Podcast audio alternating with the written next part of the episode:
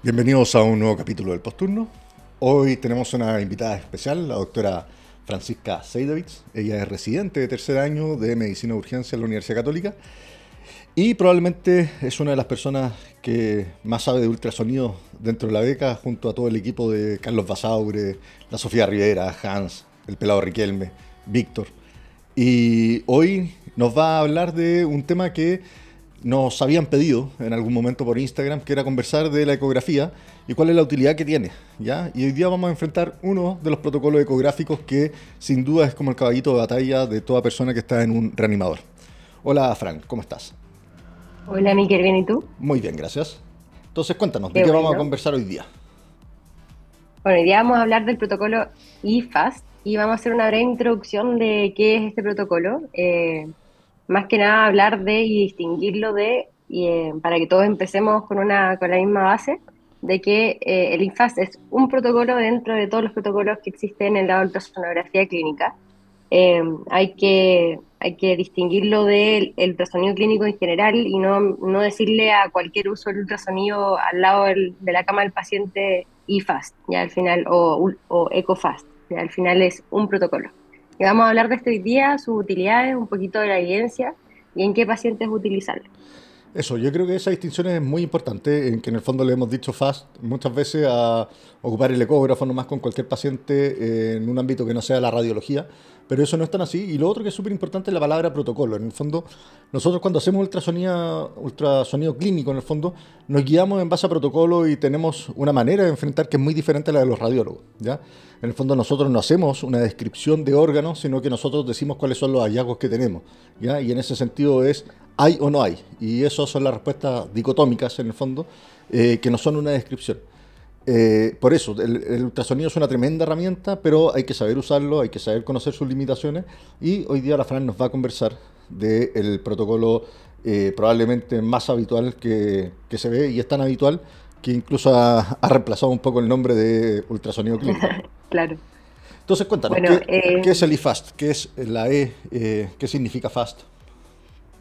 FAST significa Focused Abdominal with Sonography for Trauma que al principio partió como una evaluación eh, específicamente del abdomen. Entonces acá la A inicialmente tenía la palabra abdominal o, significaba abdominal, y luego ya se cambió al protocolo extendido, se le agregó la E y además de extended, eh, y además cambió la A a no solamente abdominal, sino que a un assessment. Entonces quedó como el Extended Focused Assessment with Sonography for Trauma. Eh, ¿Por qué cambiaron o se fueron de la A? ¿Por qué se extendió? Porque finalmente se dieron cuenta que nos faltaba una de las partes importantes de, mortalidad en shock, que es que hay algún problema en el espacio pleural también. ¿ya? Entonces acá se agrega la E, que es la evaluación pulmonar o la, identificación de neumotórax o no eh, en el paciente entrado. Perfecto. Y originalmente este protocolo, ¿qué era lo que el FAST a secas? ¿Qué era lo que traía? El FAST a secas eh, buscaba líquido libre eh, en peritoneo, así a secas. Buscaba solamente la evaluación de, en distintos puntos del abdomen eh, si había una vía líquido libre. Y luego ya se extendió a ver el espacio pleural tanto por ambos, que vamos a ver un poquito las ventanas, pero buscar el receso costrofénico si hay algo en el, espacio pleural, como por ejemplo motórax en caso de trauma, y ver ambos puntos pulmonares por adelante para ver neumotórax. Esas son las cosas que se agregaron, pero antes era puramente abdomen. Perfecto. ¿Y en, qué escenario, en el fondo, nosotros ocupamos? Porque, claro, muchas veces nos toca, eh, y esto lo he escuchado, así como paciente con dolor abdominal que no tiene trauma, y me preguntan si le puedo hacer un FAST. Entonces, ¿cuál es el rendimiento de eso? Bueno, acá el, mejor rendimiento del, o en la indicación pura, eh, que en verdad no hacerlo o no utilizarlo si uno tiene, tiene disponible el ultrasonido, es en el paciente con algún trauma, sobre todo con tuso abdominal. Es el paciente y que esté hemodinámicamente inestable. Ese es el paciente donde uno debería hacerlo sí o sí, ¿ya? eh, finalmente es donde uno va a tener también las sensibilidades más, más altas dentro del gran rango que está reportado en la literatura. Eh, y es donde su utilidad nos va a también cambiar conducta. O sea, acá tener líquido libre, tener derrame pericárdico, tener eh, neumotórax en un paciente que está con, un trauma, ya sea contuso o penetrante, pero inestable, nos va a cambiar conducta en el sentido de que o va a tener indicación de un tubo en el caso de neumotórax o, o, hemo, eh, o hemotórax, va a tener indicación de pabellón en caso de un taponamiento eh, y de líquido libre intraperitoneal. ¿Ya? En, en el otras, las otros tipos de trauma y en el paciente estable va a tener otras utilidades, pero ya son más, más eh, cuestionables ¿ya? y sobre todo más controversiales. Eso, es importante reconocer que el grueso de la evidencia de este protocolo viene del paciente del paciente en el fondo post-trauma, ¿ya? Y no es para la evaluación de, qué sé yo, paciente con dolor abdominal y hemodinámicamente inestable, que no tiene algún antecedente, ahí se pueden hacer otras cosas, ¿ya? Eh, hay otros protocolos, eh, uno puede eh, seguir protocolos para ver cuadrante superior derecho, uno puede hacer protocolos para buscar shock, pero en, en, estos pacientes, o sea, para este protocolo el escenario es el paciente con algún trauma. Y con respecto a esto, Em, ¿Cuáles son los sitios que tú vas a mirar eh, con este protocolo? ¿Cuáles son tus puntos de reparo?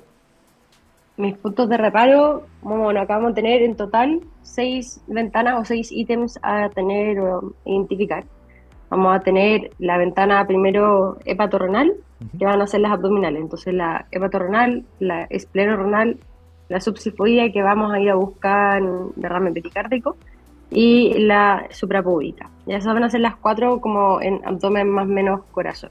La suprapúbica teniendo la particularidad de que vamos a ojalá buscar eh, tanto la transversal como la longitudinal que va a hacer ver la vejiga y lo que hay bajo ella, buscando a líquido libre en dos planos finalmente.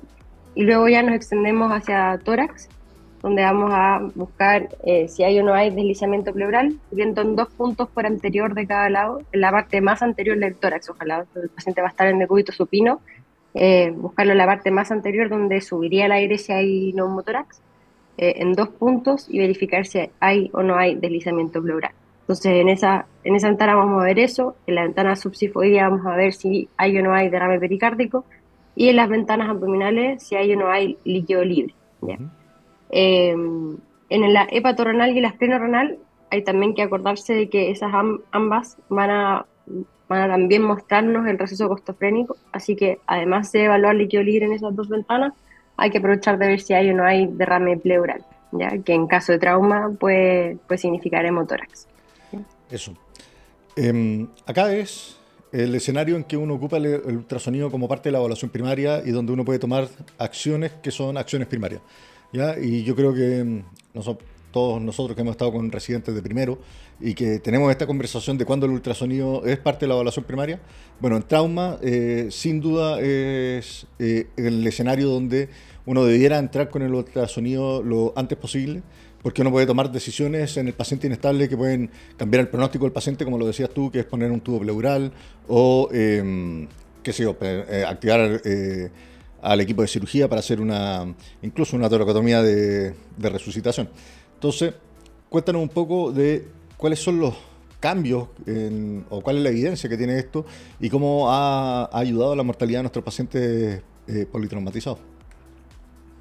Bueno, sobre todo como hablábamos antes, eh, bueno, la, sensibilidad eh, va a depender mucho del tipo de trauma. La, última revisión que mostró eso, y después quizá que lo podemos poner en, en un link, una tablita bien buena del 2019 que dio la sensibilidad del, del IFAST en distintos tipos de trauma para distintos tipos de hallazgos. ¿ya? El neumotórax, hemotórax, líquido libre, eh, trauma contuso y trauma penetrante. La, la, especificidad de, de, este protocolo, la verdad es que es bastante buena en todo. Eh, es cercana al 100%, o sea, si, si logramos encontrar eh, el hemotórax, el neumotórax, el derrame pericárdico, el líquido libre, nos va a permitir tomar una conducta porque en contexto de trauma él es, ¿ya? Si lo encontramos es, especificidad cercana al 100%. En cambio, la sensibilidad va a ser distinta, ¿ya? La, Acá eh, yo creo que de, la, de las que va a ser mejor va a ser más que en pulmón, más va a ser más en pulmón que en abdomen, sobre todo para neumotórax, donde ya sabemos que es mejor que la radiografía. Eh, pero para las otras, la verdad es que es súper variable, llegando incluso a tan bajos como el 25, en general en trauma con toracoabdominal como PERI 68 hasta el 100. Pero eso todo va a depender del operador, de cuántas veces hagan el protocolo, si hacen o no seriado, eh, de qué tan inestable está el paciente y cuánto sangrado, ¿ya? de varias cosas. Entonces el mensaje acá clave es, si lo encuentro, es, si está inestable, me va a permitir tomar una conducta, tener menos paso quizá por escáner, más paso directo a pabellón, eh, menos costos, menos radiación para el paciente. Eh, pero si no lo encuentro, no significa que no esté. Entonces, sensibilidad más bien baja, dudosa y muy dependiente de operador, del paciente, de la inestabilidad y del trauma, especificidad muy buena. Perfecto. Y bueno, ahí hay un detalle importante. El FAST no es un examen o una evaluación que se haga una sola vez. Eh, habitualmente la recomendación es que no encontramos nada, es eh, seguir haciéndolo hasta que aparezca algo o hasta que podamos tomar alguna otra conducta con el paciente. Exactamente, yo creo que de hecho esa es una de las grandes utilidades que tiene el paciente, que el paciente inestable que no encuentro inicialmente algún hallazgo positivo, eh, en que voy a, por ejemplo, fijar mi pelvis de forma empírica, buscar otros otras causas que estén provocando mi shock o la inestabilidad en ese momento. Y en el caso del paciente estable, nos permite, uno, categorizar un poco mejor, como categorizar mejor el riesgo de ese paciente, porque si yo encuentro algo pero está estable, va a requerir quizás ya una unidad monitorizada de entrada o más ojo. Eh, pero si no encuentro nada, hacerlo seriado, cada 10, 15 minutos y encuentro algo, aunque no se inestabilice todavía el paciente, también me va a permitir mover a mi equipo, avisarle a los cirujanos, eh, quizás si está esperando adelantar mi escáner eh, y así. Entonces, si bien, como hablábamos antes, la indicación estricta es cuando el paciente está inestable, también tenés estas otras utilidades en el paciente que, está estable o en el cual no encuentro nada inicialmente.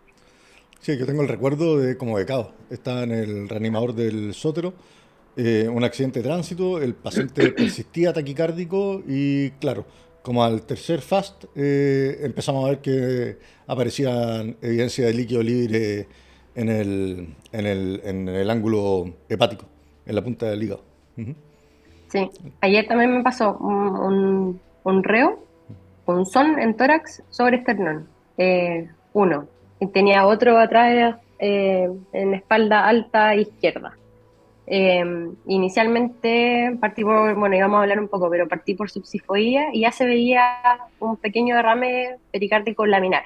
tan laminar que me, me, me, quedaba la duda eh, pero envolvía el corazón entero. No era como la grasa pericárdica que solamente se mueve con el corazón, sino que esta tenía movimientos que no iban con el mismo ritmo del corazón y lo envolvía, pero era muy, muy, muy laminar. Y tenía como casi que cuando uno hace test de burbujas, eh, estas burbujitas que se movían para el otro lado, no con el corazón. Em, pero llamamos igual al tiro a los cirujanos y en él hicimos eso, seriados eh, no fue agrandándose, fue escáner y al final lo que tenía era efectivamente un neumomediastino, finalmente había hecho una pequeña, un cariñito, pero no progresó a, mayor. Era un poco de aire en el, en el espacio pericárdico, nada más. Se no. Oye, y mm, ahora que eh, hablaste de esto del punzón, hemos hablado de la utilidad en el trauma contuso inestable. ¿Qué pasa con el trauma penetrante? Sí, en el trauma penetrante eh, también es bien útil. Eh, y acá aprovechemos de hacer un, pequeño, aprovechemos de agregar como cómo vamos a partir nuestro protocolo. Ya hablamos de todas las ventanas que existen, están todas las abdominales, la subsifoidea y, la, y ver el pulmón. Eh, pero el orden va a depender del tipo de, de, trauma. Ya acá en trauma penetrante, como lo primero que va a matar a mi paciente va a ser eh, ya sea un derrame pericárdico que llega a un taponamiento o un neumotórax a tensión, vamos a partir por esas ventanas, aunque sea un trauma abdominal, ya porque no sabemos la longitud del arma blanca que se usó, si puede el trayecto de este. Entonces, eh, esas son las ventanas que vamos a ir a buscar principalmente. ¿ya? eh, partiendo siempre por la subsifuía y después ya viendo pulmón. Eh, y en cuanto a utilidad, eh, como habíamos mencionado un poquito antes, el neumotórax ya sabemos que es mejor que la radiografía en cuanto a sensibilidad para buscar el neumotórax. Y para derrame pleural o en este caso hemotórax, también permite identificar cantidades de líquidos mucho menores a la radiografía en contexto de estos pacientes. Perfecto. ¿Y en el trauma contuso por dónde empieza habitualmente? El trauma contuso, eh, generalmente vamos a partir por el espacio de Morrison o el hipocondrio derecho. ¿Por qué se parte en esta zona? Porque aunque, eh, aunque el líquido libre pueda estar en otro lado, por ejemplo, cercano al vaso, que es uno de los órganos que más eh, se daña en contexto de trauma contuso abdominal, de ciertas cosas anatómicas, por ejemplo el promontorio sacro y además el ligamento frenocólico van a hacer que igual la mayor cantidad de veces el líquido libre se va a identificar en el espacio de Morrison o el hipocondrio derecho. ¿ya? Entonces, incluso teniendo la lesión en otro lado, siempre buscar en ese lado primero porque es la ventana más sensible en el sentido de que va a rescatar eh, o identificar la mayor cantidad de veces que hay líquido libre Em, y, además en esa ventana eh, tener la, la, precaución de buscar siempre, identificar siempre la punta del hígado que dentro de esta ventana, que es la más sensible, además ese punto es el más sensible dentro de esta ventana. Lo otro importante es, y un poco que bueno que lo hablas, que el, el, tema de la física de todo esto, en el fondo estamos hablando de eh, el cuerpo pasa a ser un recipiente que recibe un líquido, que es esta sangre. Entonces, en casos muy particulares, si es que el paciente por alguna razón llegara sentado o llegara puesto de lado en el fondo, eh, no sé, pues si llegara sobre el lado izquierdo, en donde el vaso va a estar más abajo, no tiene ningún sentido empezar buscando por el Morrison, eh, porque por una cosa de física va a caer hacia, hacia el otro lado. O si es que el paciente venía sentado, ir a buscar el tiro en, el, en, la zona suprapíbuica. Eh, claro. Que en el fondo no, no hay que ser tan, tan cuadrados con eso, pero por suerte la mayoría de los pacientes vienen acostados. Así que... Eso. Y yo creo que ahí aprovechar de comentar que lo otro importante es si, sobre todo en contexto de paciente inestable, es que eh, si ya encontramos en un punto, eh, sobre todo en las ventanas abdominales, si ya encontramos en un punto que hay líquido peritoneal, no es necesario completar todo el protocolo de las abdominales. O sea, obviamente igual buscar derrame pericárdico, buscar neumotórax, que estamos sospechando nosotros derrame. Pero si ya se encontró y ya se va a tomar la conducta que es pabellón y el paciente está inestable, el paciente se va. ¿ya? No, realmente todo es el mismo recipiente, todo, todo es peritoneo. Claro, en el fondo de la parte abdominal tú no vas a determinar de dónde viene el sangrado, ¿sí? No, en ningún caso. Y de hecho ahí está la, una de las limitaciones que tiene este protocolo. ¿ya? Una de ellas es eso mismo, que yo no voy a saber cuál es el órgano afectado, no identifica la lesión finalmente, solo identifica el sangrado en el peritoneo. Dos, identifica realmente líquido o cualquier cosa líquida que haya en el peritoneo. Entonces tampoco, tampoco me cercioro de que sea 100% sangre. ¿ya? Entonces, por ejemplo, claro, el paciente clásico ahí difícil es el paciente que siempre o tiene el antecedente de un daño hepático crónico, que ha tenido asitis o vive con asitis y tiene un trauma. No sabemos si eso sí que siempre o si tiene además ahora un sangrado intraperitoneal. Eh, y la tercera yo creo que es, el, es que no va a identificar muy bien o casi nunca el sangrado retroperitoneal. Es cuando tenemos fracturas de pelvis, que es una de también las causas importantes de, del choque hemorrágico en estos pacientes. Muchas veces el ultrasonido no nos va a servir. ¿ya? o este protocolo, en verdad. Y ese mensaje es importante. O sea, el paciente que tiene un accidente, que está hemodinámicamente inestable, pero que no lo encontramos sangrado nosotros, eh, con la ecografía no quiere decir que el paciente no esté sangrando, sino que puede estar sangrando en retroperitoneo y el retroperitoneo tiene una capacidad también inmensa de juntar sangre. Y, bueno, el paciente puede estar inestable, así que hay que mantener todas las medidas que se hacen habitualmente. Uno no, no, no deja de transfundir al paciente por eso. Exacto. Oye, ya, y si tuviera que... Ustedes, situación teórica, hay un solo ecógrafo y hay que decidir en qué usarlo. eh, ¿cuál sería tu paciente en que tú dirías sí o sí tengo que hacerle un FAST y todo lo demás pasa a ser secundario? Yo creo que el sí o sí va a ser el caso de un paciente con un trauma contuso abdominal inestable. Porque ahí me puede, como en verdad, cambiarle la conducta en el minuto. Ese paciente debería, y por recomendaciones incluso de ateliers internacionales, como tratando de reformar el, el manejo del trauma, ese paciente ya muchas organizaciones han dicho, ojalá no pasar por escáner, si bien a veces ahí hay eh, como punto intermedio en que los cirujanos igual les gusta pasar por escáner rápido, hacer protocolos rápidos de escáner, eh, pero ese paciente debería ir a pabellón.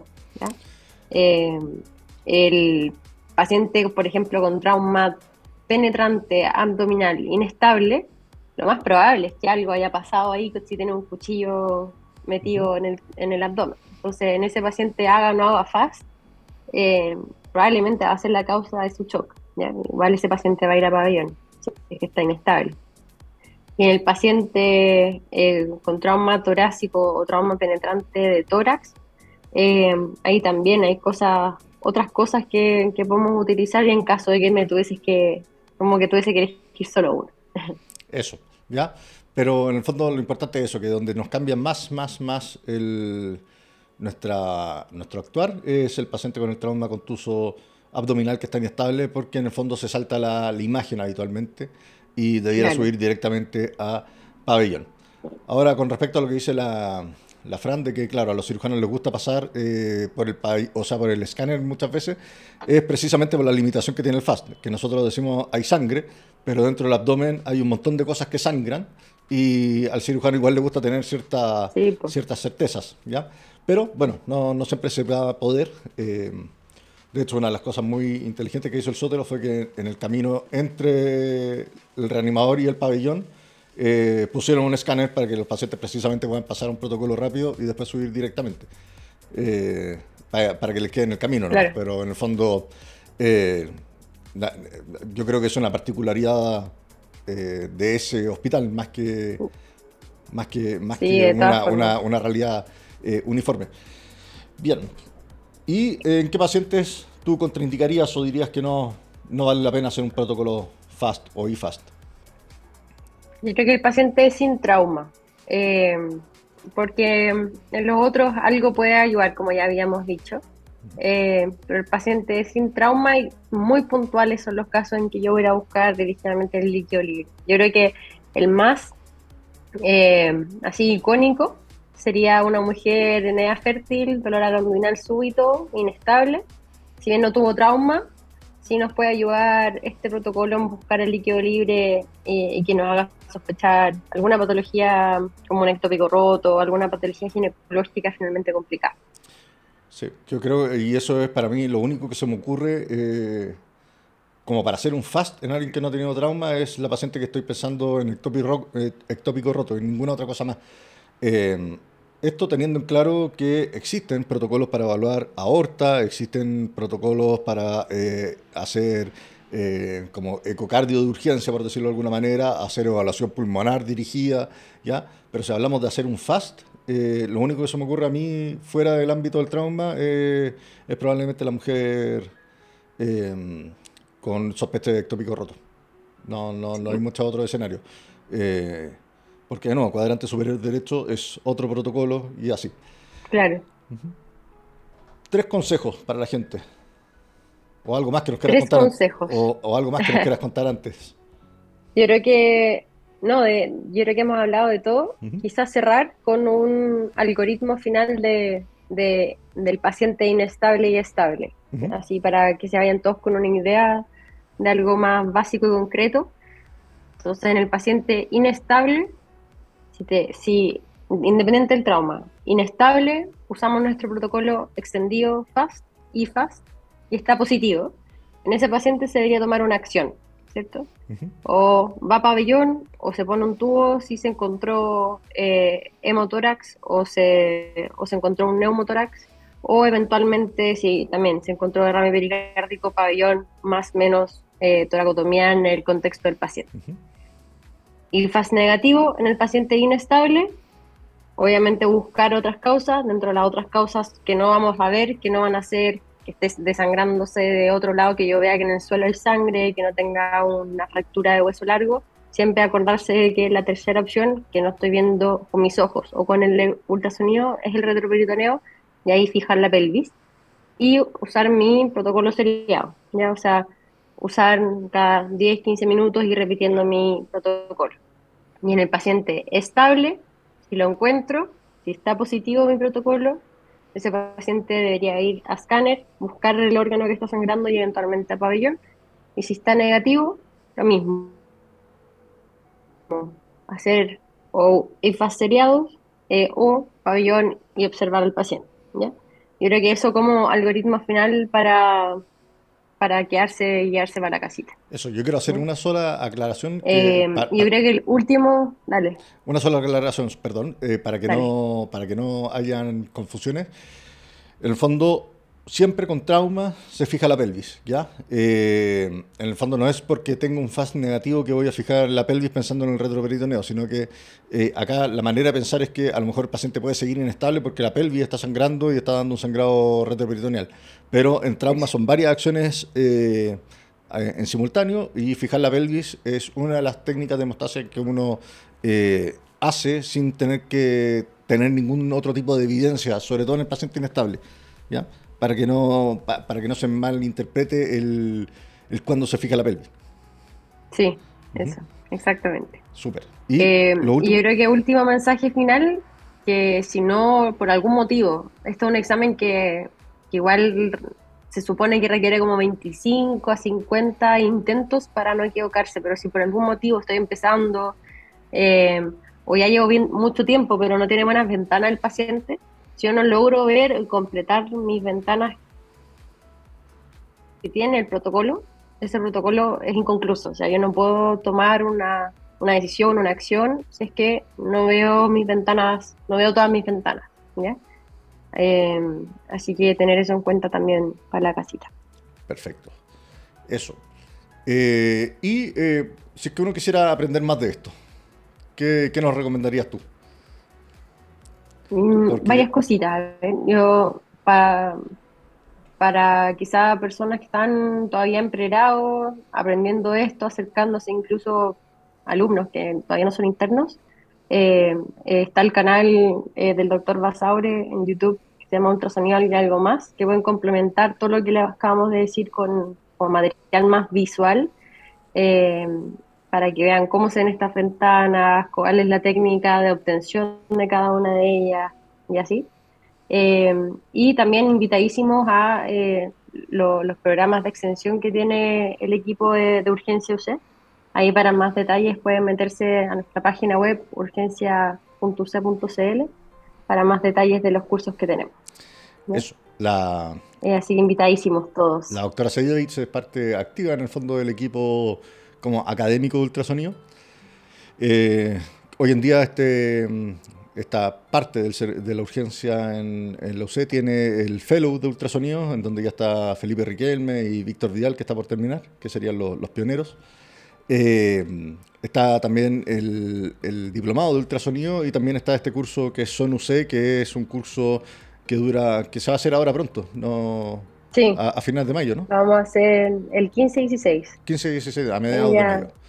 Y, y, en el fondo ahí em, es, son sesiones teóricas y prácticas, con modelos y todo. Entonces, em, nada, para la gente que de verdad está más interesada, eh, tienen esa, esa oportunidad también. Y me parece que a nivel de internos, no sé si seguirán recibiendo, pero eh, están los internos electivos y, e incluso se puede postular desde otras universidades. A mí me ha tocado por lo menos mentorizar gente de otras universidades en esto. Sí, siempre bienvenidos. Bien, excelente. Así que hay hartas posibilidades. Y em, para más adelante vamos a dejar el protocolo RUSH, RUSH que es el otro protocolo importante yo creo, como competencia eh, eh, básica del ultrasonido. Eso, vos, Fran. ¿Algo más que nos quieras Muchas gracias por la invitación. Nada más. Estábamos bien, excelente. Muchísimas gracias a ti por el tiempo que nos estás dedicando hoy día. No, de nada. Eso, un abrazo Espero muy... que les sirva. De todas maneras. Y, ah, y, ahí quedamos para mandar los links y las figuras que me, me habías comentado. Eso. Muy bien. Muchísimas gracias a todos y nos vemos la próxima semana. Muchas gracias, Fran. Chao.